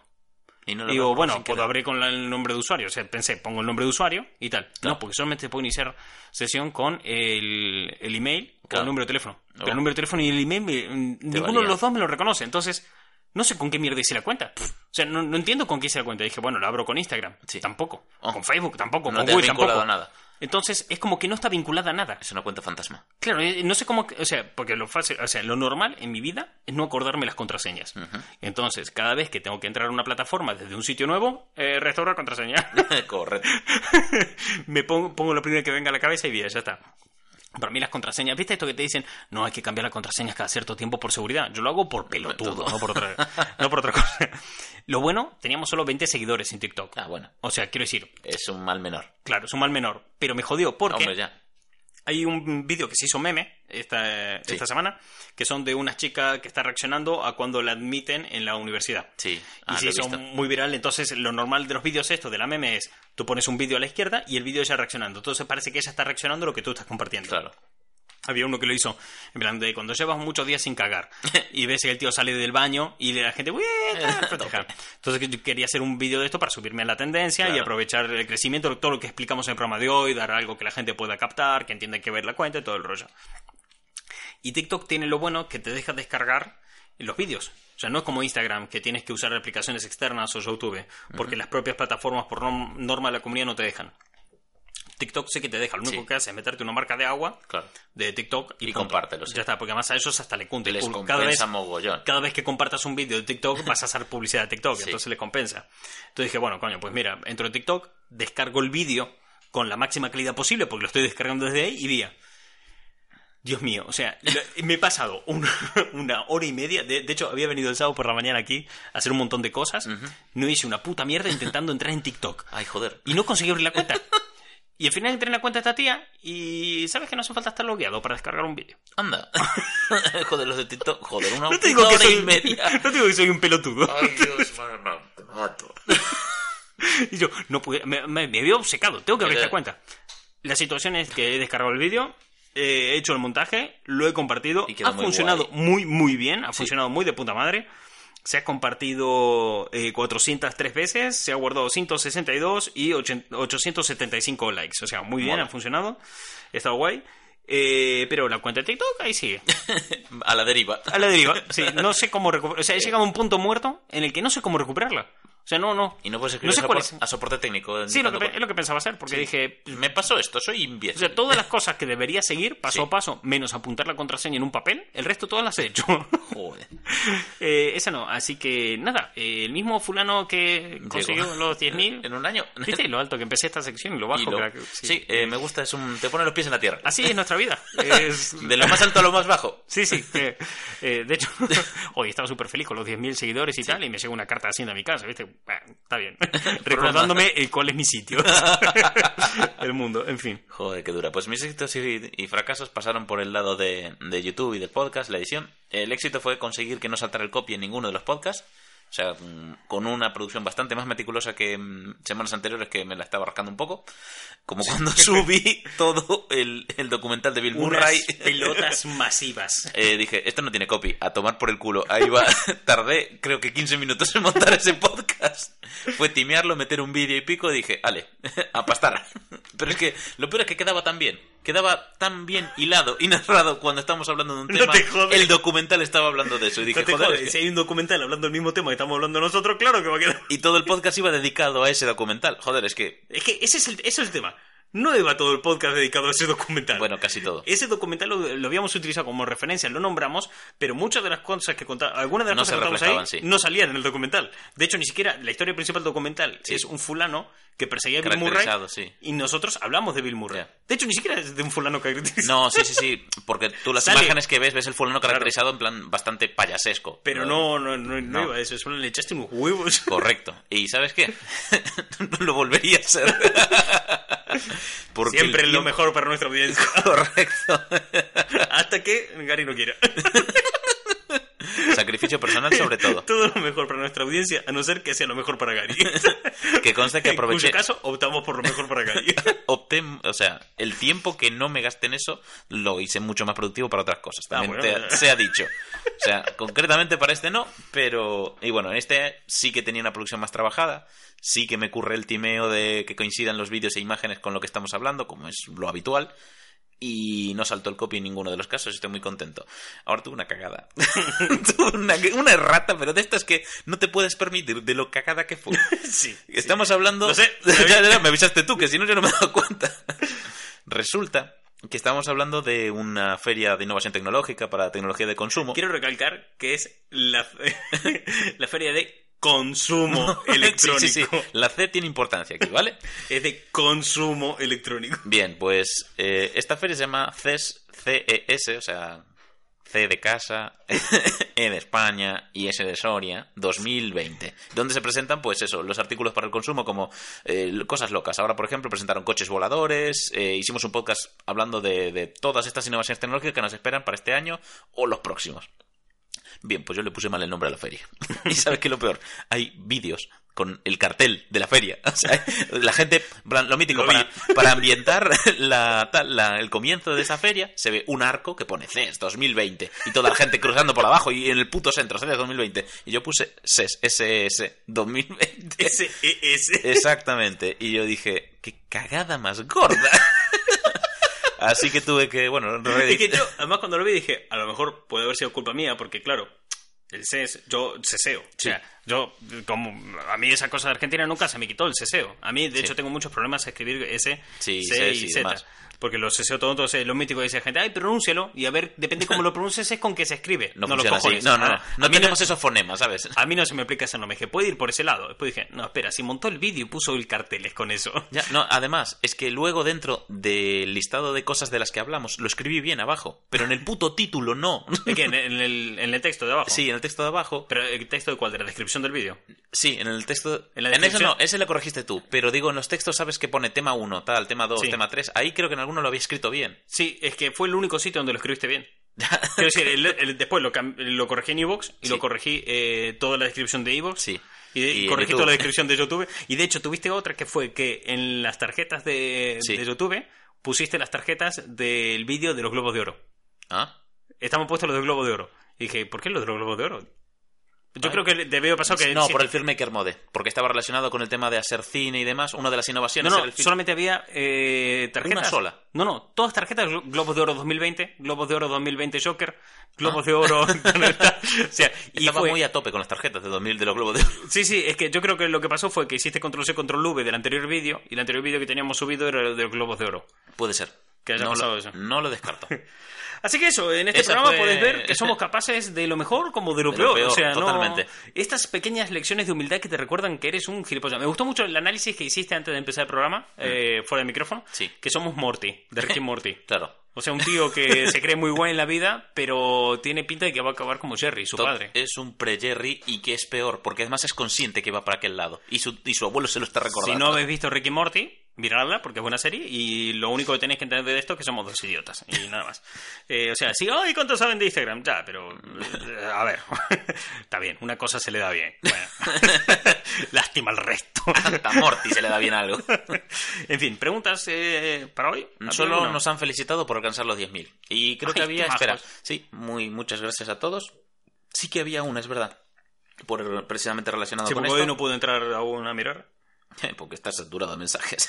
Hoy sí, hoy tuve problemita a la hora de... Mira, eh, nos han dejado una pregunta que es eh, ¿cómo se ve el mundo pudiendo poner links externos en los stories. Prometedor. Solo te digo una cosa, piensa con el, el cross-platform que hablamos hoy, que directamente puedas poner links en las historias. Porque claro, la putada de Instagram es que te deja poner solo un link y en la, en la bio. Hmm. Y esta esta movida que, que hemos hablado muchas veces, que hace Sí. la gente, que es poner un enlace que te lleva a una landing page Eso donde es. tienes tres enlaces. Entonces, tú- entras en un sitio y te dice, bueno, ¿a dónde quieres ir ahora? Y eso es un Cristo porque le estás dejando al usuario que piense. O sea, Es- no, no porque mejor que el usuario no piense, no, porque el usuario no quiere pensar, Claro. quiere que se lo des todo resuelto. Si está consumiendo Instagram precisamente es para desconectar y demás. Claro, y es, como una un juego paja. de elige tu propia aventura, pero aburrido. Entonces, claro, tienes que dejar un enlace solo, pero como si dejas un enlace solo, le tienes que decir a la gente, hey, vete a la bio, que ahí en el enlace tengo esto. Mira, justo nos acaban de escribir ahora un par. Te eh, acabo de responder esta. Ah. Entonces, tú, para mandar a la gente al enlace de la bio, si tienes menos de 10.000 seguidores, lo que puedes hacer es te etiquetas a ti mismo en la historia y te dices, hey, os he dejado el enlace de la bio, que es esta que está aquí abajo. Y os etiquetáis y la gente entra más fácil. Es verdad. Entonces ahí más o menos le pones facilidades, porque si no es a la gente Sí. el enlace de la bio, entonces la gente tiene que o cerrar la story, buscarte en el buscador, ir hasta tu bio, darle el enlace, o bien desde la propia historia, en la parte de arriba, tocar el Eh, punto, que eso no siempre sí. funciona bien. No, va, no, porque a veces te tira para la historia anterior. Claro, o, o directamente te saca de los stories, que me ha pasado mucho. Entonces, tiene que darle ahí arriba, ir hasta tu historia y tal. O sea, tiene que dar un montón de pasos. Si te etiquetas en la propia pantalla, te ahorras esos pequeños fallos o que te que ir a buscarte en ningún lado, entonces eliminas una de las dificultades y ya van directamente. Hmm. Pero es una paja. Ya. O sea, aún así sigue siendo una paja. ¿Qué pasa? Que cuando sabes que puedes poner enlaces en las historias, coño, pues se vuelve mucho más fácil. Pues Ya. dice a swipe up, ya está, Pum. no tiene que tocar nada, es tira para arriba. Eso por un lado. Y por el otro lado, el, el otro tema que te da es que eh, te abre puertas a hacer más cosas. Nosotros, por ejemplo, algo que llevo queriendo hacer desde mucho tiempo y que hago por privado es que la gente te dice, uy, ¿sabes dónde puedo comprar tal juguete? O me podrías compartir ofertas buenas cuando las encuentre. Pero mucha Sí. peña que lo dice, y lo voy haciendo siempre por privado. Claro. ¿Qué pasa? Ahora ya no tengo por qué hacerlo por privado. Ahora, para dar un enlace directo, lo puedo hacer directamente a través de las historias. Sí, porque a lo mejor hay más gente a la que le interese, además de la persona que te escribió. Claro, y a mayores de eso está el tema de lo que hemos hablado en programas anteriores de la afiliación. Sí. Si le mandamos un enlace de Amazon, algo que la gente... Mira, por ejemplo, este fin de semana que compartí una, eh, una guía de Marvel Legends. Hubo una figura que de las que mostré como ejemplo, que era una de los Vesnos, que la gente le flipó, le encantó. Y mucha peña me pidió de ver si le pasaba enlace o dónde lo podía conseguir. Podría haberlo puesto directamente en los stories y que Claro. la gente lo vea y vea, y a saco. Y chao. Claro. Pero... eh, No se podía. Claro, no... Estábamos con esa limitación. no se podía. 10.000. O sea, ¿cómo se ve el mundo ahora con 10.000 seguidores? Pues prometedor, en el sentido de que le vamos a dar más facilidades al usuario, podemos con mucha más facilidad hacer cross, eh, cross-platform, Sí. con mucha más facilidad podemos utilizar otros medios. Si vemos que algo que queremos hacer, tenemos una idea, va a ser mucho más fácil desarrollarla en YouTube Sí. o en la web o en el podcast, no tenemos que plantearnos cómo encajarlo en Instagram. No, es pum, ya Pero está, pasa. lo metemos en cualquier sitio y va a estar en Instagram a través de un enlace en las historias. Es que es una Y herramienta hecho, nueva y es súper útil. Claro, imagínate, ahora lo que voy a hacer a partir de ahora es en las historias destacadas tener unas historias para podcast, otras historias para ofertas, otras historias para reviews en la web. Mola. Entonces, claro, la gente, y esto te queda evergreen, te queda Sí. ahí para siempre. La gente entra en tu, en tu perfil y te dice ofertas, pum, Pum. entra. Hostia, me gusta esta figura, está bien de precio, pum, swipe up, ya están en Amazon, ya la están comprando, ya hemos recibido comisión. Tate. Claro, es. The Dream. Vale. Eso por la parte que nos toca a nosotros, Sí. pero me refiero a la parte que le toca al usuario, También es es súper mucho más cómodo. Claro. ¿Dónde va a parar? Bien, tengo una duda. Nos comenta. Eh, Alguien. Es que por. Ah, es verdad, los vamos a mantener en el anonimato, por salvo que la- nos indiquéis lo contrario, es verdad. Bien, bien parado a tiempo, Martín. Si no, ya lo he apuntado para las cagadas de la semana que viene. Sí, sí, sí, ya te. Bien, tengo una duda. Últimamente me hablan los seguidores enseñándome sus colecciones y las suelo compartir. Mi pregunta es si las compartiríais en las historias o en los posts, porque en los posts me parece saturarlo un poco. Me vi venir que iba a, ven- que iba a haber esta pregunta esta semana. Porque vi que estaba pasando esto en la, en la cuenta de que. Déjame ver quién es. Sí. Eh, en las historias, siempre. Y el ejemplo de, o sea, la explicación de por qué hacer esto en las historias es eh, Nike, Reebok y de estas. Porque, ¿qué pasa? Que eh, Nike y Reebok, por un ejemplo, tenían, ya lo hemos hablado aquí, creo, es- tienen zapatillas personalizadas. Sí. Tú te puedes comprar tus sus sneakers, tus tenis eh, personalizados de, de Reebok. Entras en su web y lo haces y punto. Pero la personalización que te dejan tener es muy... ¿Cómo decirlo? Muy limitada. Puedes escoger los colores, puedes escoger ciertos estampados y punto, no hay más. Hmm. O sea, hay un límite de cosas que puedes hacer. ¿Por qué hacen esto? Porque haciéndolo de esta forma, Ellos se aseguran de que tú no hagas una soberana cagada. Ya. ¿Quién va a saber más sobre hacer tenis? ¿Tú en tu casa o Reebok, que lleva no sé cuántos años eh, siendo uno de los líderes a la hora de hacer zapatillas? ¿Vale? Entonces, al no dejar personalizarlo mucho, te aseguran de que tú tengas unos tenis únicos, solamente tuyos para ti. Unos tenis que hablen de ti, y a la vez Reebok se asegura de que su imagen de marca quede solventada. ¿no? Claro. Dicen, está bien hecho. ¿Esto cómo se aplica a tu cuenta? ¿Cómo lo usamos ahí? En que en el momento que tú lo metes en el feed, el feed es permanente, el feed queda Claro. ahí. Es verdad que la gente no suele hacer scroll para ver publicaciones viejas. Pero cuando lo hagan, cuando tiren para Sí. atrás, van a estar viendo unas fotos que van a romper primero con lo que tú haces habitualmente, porque esas fotos no las has hecho tú. Cuando tú las fotos que publicas o los vídeos que publicas en tu feed los haces todos tú, tienes un control de calidad y tienes un control ante la imagen que tú quieres darle a la gente. ¿Vale? Un, un diseño editorial, realmente. Claro, tienes una línea editorial, Eso tiene una una cosa, línea. una personalización que dicen, vale, este vídeo es de esta persona. Entonces funciona muy bien, o sea, va, va- va como un tiro en ese sentido. Eh, si tú le metes fotos y vídeos que han hecho otras personas, lo que estás haciendo es alterarlo con la calidad de otras personas. Algunas, si lo hacen mejor que tú, habrá un agravio comparativo en el cual tu audiencia se dará cuenta que no eres tan bueno. si lo hacen peor, te va a dejar todo más feo, por decirlo de una manera, ¿no? Claro. ¿Qué pasa? Que dejar ese punto eh, a la gente está muy bien. Nosotros lo hacemos en el perfil. Nosotros compartimos las colecciones de la gente. Pero lo hacemos en una sección aparte en la que dejamos claro que es para las secciones de la gente. O sea, para las colecciones de la gente. Lo compartimos en las historias. Le ponemos una etiqueta que es Toy Lover, que es el nombre que recibe la gente que está en nuestra comunidad. Eso es. Que es importante que esto lo elija la gente. De hecho, to- el término Toy Lover nos cansó un poco el Salió cielo. O sea, la, así, sí, de lo loco. la- la comunidad se puso el nombre a sí misma. Nosotros no, no lo pensamos, este nombre. Entonces tenemos unas historias destacadas, que son las historias de Toy Lovers, y en esas historias van los de la gente. Entonces cuando alguien entre en, tu, en mi perfil, o sea, ¡pa! Sí. perfil de Gary Martín de los juguetes, aquí estamos. Bien, y va a ver las colecciones de la gente, va a ver que hay un apartado concreto, y cuando entren ya sabrán que esas fotos no son nuestras. Ya van a saber que no es un- algo es. que hayamos creado nosotros, no, no es nuestro contenido. Es contenido de otra persona que nosotros compartimos porque son miembros de la comunidad. Es algo que se ha originado dentro de la comunidad, pero que no está hecho por los líderes de la comunidad, que Claro. somos eh, eh, Gary y yo, en este caso. Entonces, en esto das un punto de distinción a la gente, siguen estando en tu perfil porque están historias destacadas, Eso es. pero no están anclado a Al tu feed. contenido. Entonces está claramente separado el contenido que tú produces del que produce tu audiencia. Entonces hay una clara separación de calidad y por tanto no corres el riesgo de que tu marca se vea manchada por el trabajo que hacen otros. Sí. Ten en cuenta que esa gente no está haciendo trabajo, eh, lo están haciendo con un poco aire de fardar, ah, mira mi colección, por otro lado, aire de compartir, de, de compartir y conocer más gente, por reconocimiento, por Sí. relación, lo que hablamos de los tres nichos, esto de salud, Relaciones, dinero, salud y dinero. y tal, pues lo hacen por el lado de las relaciones, ¿vale? Lo hacen por ese lado, entonces de puta madre. Eh, está muy bien que lo hagan, pero no lo hacen con las intenciones que lo haces tú. Entonces mejor eh, no manchar el perfil. Y después al otro punto la saturación, de lo que tú hablabas, de que vas a empezar a recibir a cañón y vale, compártelos todos en el feed. ¿Cuántos, cuántos posts tienes que hacer al día? Claro. Y si haces muchos posts al día, Instagram te penaliza, porque no quiere que hagas eso. Instagram no, no... De hecho, Instagram te puede considerar un bot si compartes Sí, mucho al compartes día. a cierto nivel. Entonces, claro, se- piensa que también van a quitar los likes. Lo que busca Instagram es que des contenido de valor. Sí que estás dando un valor aquí, porque estás reconociendo a una persona y a través de reconocer a cada una de las personas, no solamente haces un trabajo individual, sino que reconoces a toda la comunidad en general, pero eh, corres el riesgo de manchar tu marca. Si lo haces en los stories, no. Y, Claro. la- y el trabajo se hace a la perfección. Y además ten en cuenta una cosa, que lo pueden compartir con mucha más facilidad si los metes en los stories y lo comparten en sus stories, ¿vale? Si tú lo pones en tus stories, las fotos que te ha mandado la gente, etiquetas al quien te mandó la foto, Eso él al es. darle un botón, ya lo, tiene, lo puede tener prácticamente en sus historias. Y como a, bueno, a presumir dos botones. el, Ah, mira qué guay, me lo ha compartido. Exactamente. Que también lo puede hacer Sí. en el post, pero en el post es, vale, tengo que ir hasta la flechita de enviar por privado, tengo que darle a compartir los stories, que se abran las historias y ahí lo comparto.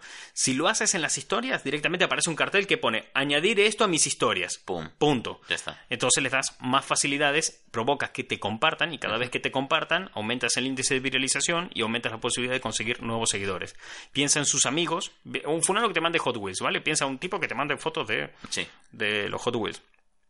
Y él en su grupo de amigos, a lo mejor no tiene más gente que coleccione Hot Wheels. Es el único rarito que haga eso. Y entonces coge, lo comparte en sus historias y dice, ah, pues mira, ¿sabes aquí? Aquí no soy un redito, aquí me validan, aquí me reconocen como lo que soy una persona normal y corriente a la que le gusta comprar Hot Wheels. Pum. Entonces sus amigos dirán, hostia, ¿y esta mierda qué es? O sea, ¿cómo está compartiendo esto? ¿Cómo que hay un sitio donde lo reconocen? ¿Qué es esto? Y esa gente nueva que entrará en tu perfil. Entonces, eh, aumentas con mucha facilidad el índice Claro, de sí. viralización. Así que eso, siempre eh, esto es mejor compartirlo en las historias que en el feed. Ahora bien, hay un caso concreto en el que es mejor en el feed, que es cuando tu feed solamente se construye de fotos de que te mande la gente. Ah, sí. En ese caso, sí, compártelo todo en el feed, nada en las historias. No, pero nunca en la puta vida se te ocurra compartir nada tuyo propio. Más, esto lo hacen mucho las cuentas de memes. Hay muchas Sí. cuentas de memes que solamente comparten Memes, punto. memes y ya está. O en, en YouTube también se hace un montón esto, ¿no? De decir, bueno, eh, empiezas, yo qué sé, subiendo eh, los mejores momentos de los streamers de. Twitch. Entonces coges a los streamers de Twitch que tengan los mejores vídeos. Te descargas sus vídeos. Coge los mejores momentos y los subes a YouTube. Entonces, cuando empiezas a recibir un montón de visitas, porque hay gente que viene a ver los mejores momentos, cada uno de tus suscriptores te empezarán a mandar vídeos de sus mejores momentos en sus partidas. Y en ese momento ya está.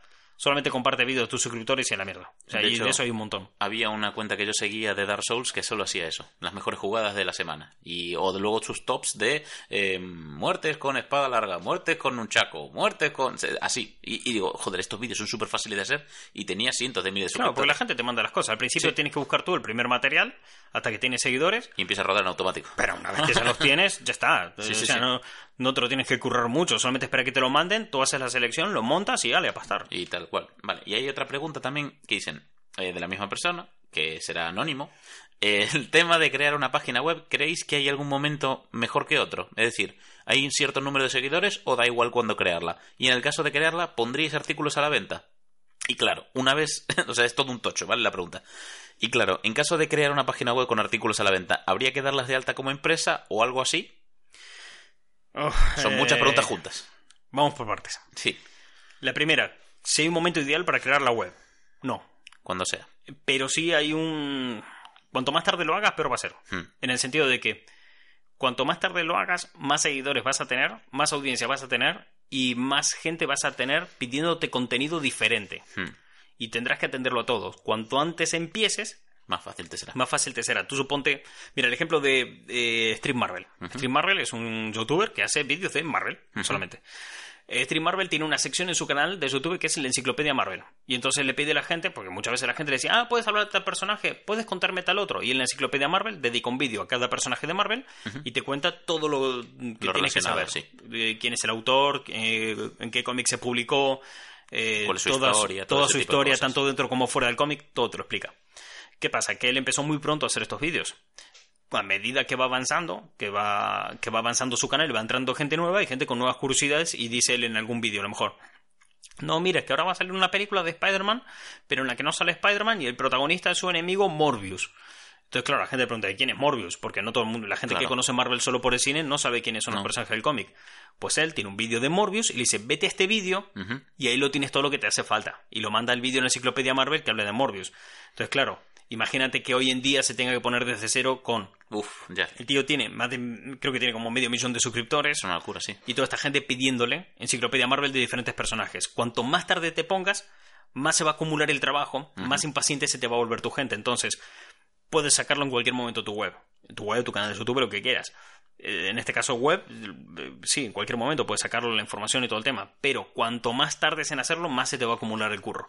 Entonces, cuanto menos seguidores tengas, menos público al que tender, más Menos fácil demanda, controlarlo, la, la demanda que te dan. Y luego cuando entra gente nueva, la gente nueva probablemente pida cosas que ya tengas en tu web. Hmm. En ese caso, le mandas el link de lo que ya está construido. Y listo. Y bien, no, no tienes que preocuparte. O sea, es. Piensa que todo el trabajo, porque ahora, si armas una web con pocos seguidores, vas a sentir que estás haciendo mogollón de curro Hmm. para los pocos seguidores que, que puedas tener o para lo poco que se use tu web. Pero piensa que todo el trabajo que estás haciendo ahora es tiempo ganado el futuro. Sí. Y es, en, el, en el futuro vas a, vas a mantener ese ritmo de trabajo y te va a ir. Y vas a amortizar esa inversión de tiempo. Claro, sí. vas a, vas a amortizarlo bastante bien. La siguiente, ¿cuál era? Era si pondrías artículos a la venta y de ser así, si es necesario darse de alta como empresa. Es, eso depende de qué artículos pongas a la venta. Si, por ejemplo, haces dropshipping, el dropshipping, para que no sepa lo que es, es un sistema para montarte una tienda online sin inventario. O sea, tú te Sin montas stock, una sí. tienda online con todo lo que tiene, conlleva una tienda online, pero no tienes stock. Lo que haces es hablas con un proveedor y le dices al proveedor, oye, mira, yo quiero vender artículos de, en tu caso, no sé, juguetes, que es tu caso, ¿no? Bien, quiero vender juguetes. ¿Qué te parece? Yo hago una web, pongo a la venta tus juguetes, le dices al fabricante o proveedor, pongo a la venta tus juguetes y cada vez que se haga una venta, yo te aviso y le mandas a esa persona el juguete que se ha comprado. Tú piensas que el proveedor no tiene que es una mierda, solo tiene que quedarse quieto a esperar a que tú hagas algo. Tú le pasas pedidos y él vende, punto. Claro, eh, si sale bien, de puta madre, todos ganan. Sí. Si sale mal, nadie pierde. Eso es. En ese caso, el tema de impuestos, tú suponte que eh, haces tu web, hay mucha gente que no lo está pagando los impuestos con eso y que no tiene que pagarlo. ¿Por qué? Porque los proveedores son chinos. Esto se hace mucho con AliExpress. Entonces te llegan las cosas de China, entonces los impuestos son de China, vienen de fuera, entonces no se aplica el IVA igual que aquí en España o lo que sea, Claro. y te montas la empresa eh, o tienda online para Latinoamérica o para Estados Unidos. Mm, Entonces tú no estás tributando en España. No. Entonces, claro, es- no tienes que hacerlo España. Te- eso sí, por ejemplo, si cam- cambiando, poniendo otro ejemplo, ¿no? De casos en los que no tienes que declarar Sí. eh, impuestos. Eh, tú lo único que eso, en la declaración de Hacienda, decir, oye, mira, que Yo sí que estoy estoy trabajando. estos estoy ingresos de teniendo esta forma, sí. estos ingresos de esta forma, pero mis asuntos son con el gobierno chino y con el gobierno americano, no contigo. Exactamente. Hay otra forma, hay otro caso también. Imagínate que tú trabajas, no sé, en este caso creo que era un chico de Hot Wheels, ¿no? Era. Juraría que sí. Vale, él tiene Hot Wheels. Eh, entonces, claro, tú te lanzas un libro, te sacas tu propio libro a la venta, ¿no? La guía la primer guía De Hot Wheels más difíciles de sí. encontrar en español o de guía de precios de Hot Wheels en español, lo que sea. Te sacas tu libro de Hot Wheels y lo pones a la venta en Amazon. O sea, tú en Amazon puedes poner libros a vender que te Sí. has escrito tú en tu casa y, ojo, que salgan impresos con tapadura y todo el tema. Es. Amazon tiene un apartado de libros solamente eh, bajo demanda. ¿Qué Hmm. significa eso? Que tú escribes tu libro, lo publicas en Amazon y cada vez que alguien lo compra en ebook, se descarga el PDF o el Sí. EPUB o lo que sea y bien, no hay fallo. Pero cada vez que alguien lo compre, alguien, que alguien lo compre impreso, se imprimirá ese libro para ese cliente. O sea, Son casi por- artesanales. por cada pedido, un libro que se fabrica. Punto. Punto. no hay más. Cuando es así, y tú estás vendiendo tu libro a través de Amazon, que Amazon lo produce y todo, Amazon es una empresa americana. Hmm. Tú tributas para Amazon. Claro. De hecho, si vendes bien, hasta optas a la, a la ¿cómo se llama? A la jubilación de Estados Unidos. Anda. Conozco gente que trabaja, que ha hecho esto, que lo ha puesto de venta en Amazon, y él dice que sí, que todos los años le llegan los papeles y todo, que lo he dicho, de tribu- Sí, ya Amazon se encarga. ya, claro. Ya Amazon se encarga de todo el tema de impuestos y todo el tema legal en Estados Unidos. Te hacen tu liquidación, tú no te enteras de nada desde todo ese proceso, porque tu, digamos que tu administrador Sí. de papeleo, el que te mueve los papeles, es el propio Amazon, y tú lo único que tienes que hacer es las cosas que te da Amazon, lo presentas en la declaración de la renta y vía. Entonces, claro, es, el rollo. Que te encargas con hacer una tienda online y te buscas un proveedor de Hot Wheels y vendes tú tu Hot Wheels como si fueras una juguetería, ahí sí, porque ahí estás abriendo una empresa en España. Entonces ahí lo tienes que hacer. Entonces son muchos los casos. O sea, es muy diverso Claro. y muchas las opciones que hay. Si, por ejemplo, lo haces a través de afiliación de Amazon, tú suponte, te montas una web de Hot Wheels y tienes un apartado tienda, y en ese apartado tienda todos los productos que están en la venta realmente no son productos tuyos. O sea, la gente entra, imagínate, entra en tu parte de tienda y ven que tienes una pista de Hot Wheels, ¿no? Y dice, ah, me interesa esta pista de Hot Wheels, la quiero comprar. Y cuando le da el botón de comprar, que lo lleve a Amazon. Eso funcionaría con, a- con afiliación. Sí. Ese enlace, toda la gente que entraría a partir de ese enlace y comprase en Amazon, a ti te da un porcentaje. Eso es. ¿Qué pasa? Amazon te da dos formas de cobrar. Una es en dinero en efectivo y otra es en cheques regalos para Amazon. Entonces, Si tú estás regalo. cobrando en cheques regalo, no estás cobrando dinero realmente, entonces entras en un limbo legal. Hay muchos matices, efectivamente. Claro, esto es una, es una pregunta increíblemente compleja. No está legislado. El e-commerce. mm, el e-commerce está a años luz, o sea, sí, la, sí, sí. la legislación está a años luz de lo que es el e-commerce. Entonces, si lo cobras en efectivo, sí, y Claro. como servicios de marketing lo tienes que cobrar.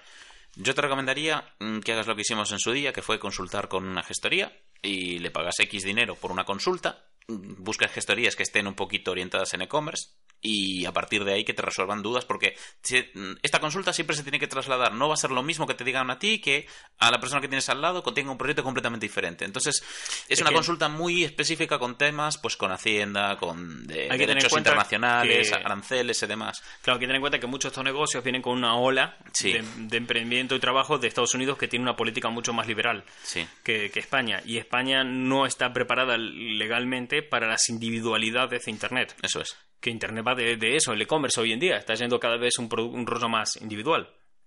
Entonces, son muchos los matices, son Claro. muchas las cosas. Entonces, si le metes una tienda online, es que tienes tantos baremos. Yo lo que diría, de aconsejaría desde, desde el minuto cero, es si vas a montar una web, no te metas de buenas a primeras en meter una tienda hasta que no estés seguro de que vayan a haber ventas. Exacto.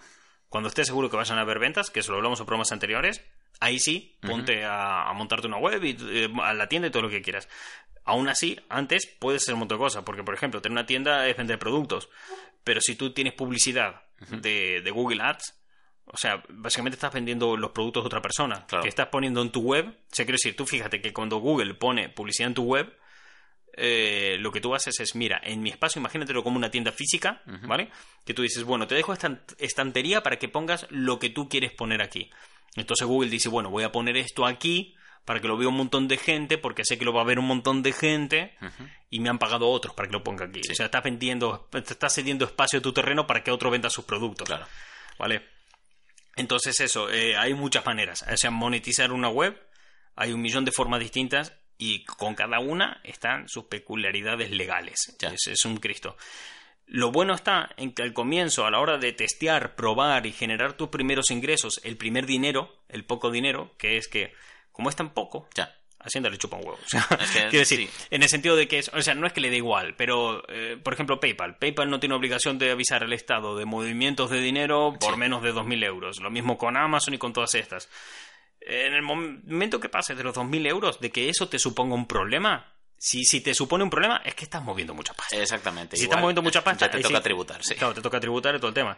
Pero antes, cuando son testeos y estás gastando y ganando a velocidades locas en cantidades tan pequeñas, Sí. Es que hay un, un limbo. En, hay una. hay, hay un problema ahí. ¿eh? Sí, hay una web que se llama Infoautónomos que tiene muchos, eh, mucha información que yo consulto habitualmente y tiene cosas muy buenas. Y eh, hay un post que recurro habitualmente que es el del autoempleo, autónomos y demás. Que hay un debate legal sobre si tú ganas un dinero inferior al salario mínimo interprofesional, en teoría no estás obligado a declarar. A nivel anual, además. A nivel anual, exactamente. Entonces, a lo mejor metiste un pelotazo un mes, te forraste, porque el salario mínimo interprofesional estaba en torno a 600 y algo, o subió, ¿no? Subió a 800 sí. y pico, multiplica eso por 12 meses y ahí lo tienes. Tienes esa tasa en la propia web de Infoempleos, de Infoautónomos. Y ahí eh, te recomiendan, bueno, te asesoran un poco y tienes incluso mm, un apartado de comentarios y consultoría y porco te responderán. Que Pero para que- un proyecto en concreto yo te diría que lo consultas con una gestoría un poquito especializada. Que conste que también es, es el tema de que existe realmente ese limbo y demás, pero y ese limbo lo que te permite es que nadie se vaya a fijar de buenas a primeras. Sí. Pero como te, alguien te denuncie, Hostia. va, va por ti Hacienda. Eh, ¿no? exactamente, te- Hacienda le chupa un huevo. La ley lo que dice es que todo aquel que esté generando beneficios económicos en torno a la venta de productos o servicios. Está obligado. está obligado a declararlo y tiene que ser autónomo. O sea, desde el minuto cero. Da igual cuánto ganes, da igual Sí. cuánto ingreses, da igual lo que factures. Como si facturas un euro, tienes que darte alto en au- en autónomos y Para pagar cobrar. tu factura de autónomos. Tu cuota de autónomos. Punto, se acabó. No, no hay más. Entonces, claro, pero existen matices, existen leyes. Yo te digo, si lo vas, o sea, eh, probablemente lo que te vas a recomendar ahora no es legal. Pero, pero digo, si va a ser poco dinero, estás empezando y estás probando, pasa, Sí. su- suda. O sea, háblalo con un gestor de todas maneras. Tal vez no sea un buen consejo. Te lo digo yo que me la pegué eh, con una empresa y me fui a la mierda y aún estoy pagando deuda. Pero quiero decir, con poco dinero, ¿para qué te vas a meter en ese fregado? Quiero decir, No vale la pena, sí. Claro, a lo mejor, mira, te das de alta en autónomos, mm, te das de alta en Google Ads, te das de alta en Amazon afiliados y no generaste ni un solo beneficio en el primer mes y la cuota de autónomo la tienes que pagar Hay que igual. pagarla. Entonces, hay, hay un montón de matices. De buenas a primeras, si lo que quieres es experimentar, probar y a ver qué se puede generar, No te preocupes. no te preocupes. Tú tiramillas, haz lo que quieras y bien. Y si alguien te dice algo, dices, bueno, vale, no lo hago más. ya está. O sea, que- quiero decir, nadie, no te van a caer años de cárcel No. porque cojas y vendas eh, cuatro cosas en una web. Eso no va a pasar nada. No, Es no- que- de hecho, no conozco ningún caso. Sí. Y he preguntado a mucha gente, he investigado y hemos hablado. No hay ningún caso en que No. eso es- Una que- condena. sí, ni una condena, ni una multa, ni hostias. No. No, no, te, no te preocupes por eso. O sea, si es, si es experimentar y probar con cosas pequeñas, Sí, dale. Sí, por ver si hay. Tantear el mercado, como quien dice. Vamos a tantear el mercado. Vamos a ver si, Si esto tiene salida. si esto sí. tiene salida. Vamos a, a validar mi idea, a ver si esto puede ser. Tiramisas. Piensa que aquí el problema lo tienes si estás ganando mucho dinero. O sea, que todos los problemas sean esos. De hecho, te recomiendo que escuches un podcast en nuestro podcast principal en el que hablamos de el nego- la vida en Internet, Sí. de trabajar en Internet, que cómo puedes facturar 40.000 al año, que es una entrevista que hacemos a una persona que vive vendiendo cosas en Internet, Eso es. vendiendo videojuegos, y él habla y explica todo de cómo se cosa. O no se mete en temas legales a mucha profundidad, Claro. Pero te pero deja te, claro adelan- el volumen. te adelanto que esa persona nunca jamás tuvo un problema legal. No, o sea, o sea, que no, no te hagas problema. No, no tengas tanto miedo a experimentar o ingresar dinero de eso. Y si te vas a meter un proyecto y crees que puedes dar un pelotazo y ganar un montón de pasta, lo que ha dicho Gary perfectamente, vete y consúltalo. Pero de base, eh, Me gusta, eh, vete a probar. Atrévete a tontear con Hacienda. no te cierres al amor. Mm. Al amor por la viruta. Amor fiscal. Amor por los panojos. Amor por el dinero de colorines. Porque el europeo tiene muchos Sí, colores. es un rainbow. La conclusión, o sea, que también hemos titubeado mucho, soy consciente de eso. ¿no? O sea, la conclusión final que te doy de esto es, si te vas a montar una tienda online, antes de ponerte a trabajar el día a día de rutina y todo el rollo, experimenta todo lo que quieras que no, que no hay fallo, ¿vale? Y creo que eran tres preguntas que tenía, ¿no? Era... ¿No? Se acabó. Se acabó. Vale, pues listo, entonces, este es el programa por hoy. Y nada más, si tenéis dudas, consultas y demás, dejarlo en el siguiente apartado. Nosotros, eh, lo que haré por mi parte es intentar investigar más un poco este último punto de el dinero en Internet, si tienes que darte alto en autónomos y demás. Pero reitero lo dicho hasta ahora, tirar sin miedo. O sea, si vais a ganar pasta, sí, hay que declararlo, hay que darse alto en autónomos y demás. Pero si estáis tonteando y vais a palmar todo el dinero y son 4 euros, vale, digo 4 euros, pero estamos Sí. hablando de... Uy, este mes saqué, sí. este mes saqué 500 euros. Bueno, ya está, tío, no te rases, son 500 euros. Ya, sí, exactamente. Ahora bien, si todos los meses de manera regular vas a sacar 500 euros y lo vas a escalar y tienes todo un sistema económico montado, vale, pero acordaos que la idea de esto es, bueno, abro mi negocio, y abro mi negocio, me refiero, lo declaro fiscalmente, cuando, cuando ya tengo un negocio. Si no tienes un negocio, que- No, ya. Así que eso, nada más. Eh, gracias a todos por el apoyo para llegar hasta los 10.000 Muchas gracias. y hasta la semana. Bueno, Gary, entonces, ahora vete tomando nota de la gente que te ha hecho estas cosas. Sí. Los empezamos a anunciar a Hacienda Ah, dale. y todos a la puta cárcel. De hecho, por cada uno que denunciemos, nos van deduciendo nosotros. Hay, o sea, está habilitado el trabajo de casa recompensa. Sí. ¿Sí? ¿Crees que podríamos vivir de eso? No. ¿Me compro un palo? ¿Y le, le damos? No, la que es especialista en palos es Hacienda. Ay, mierda.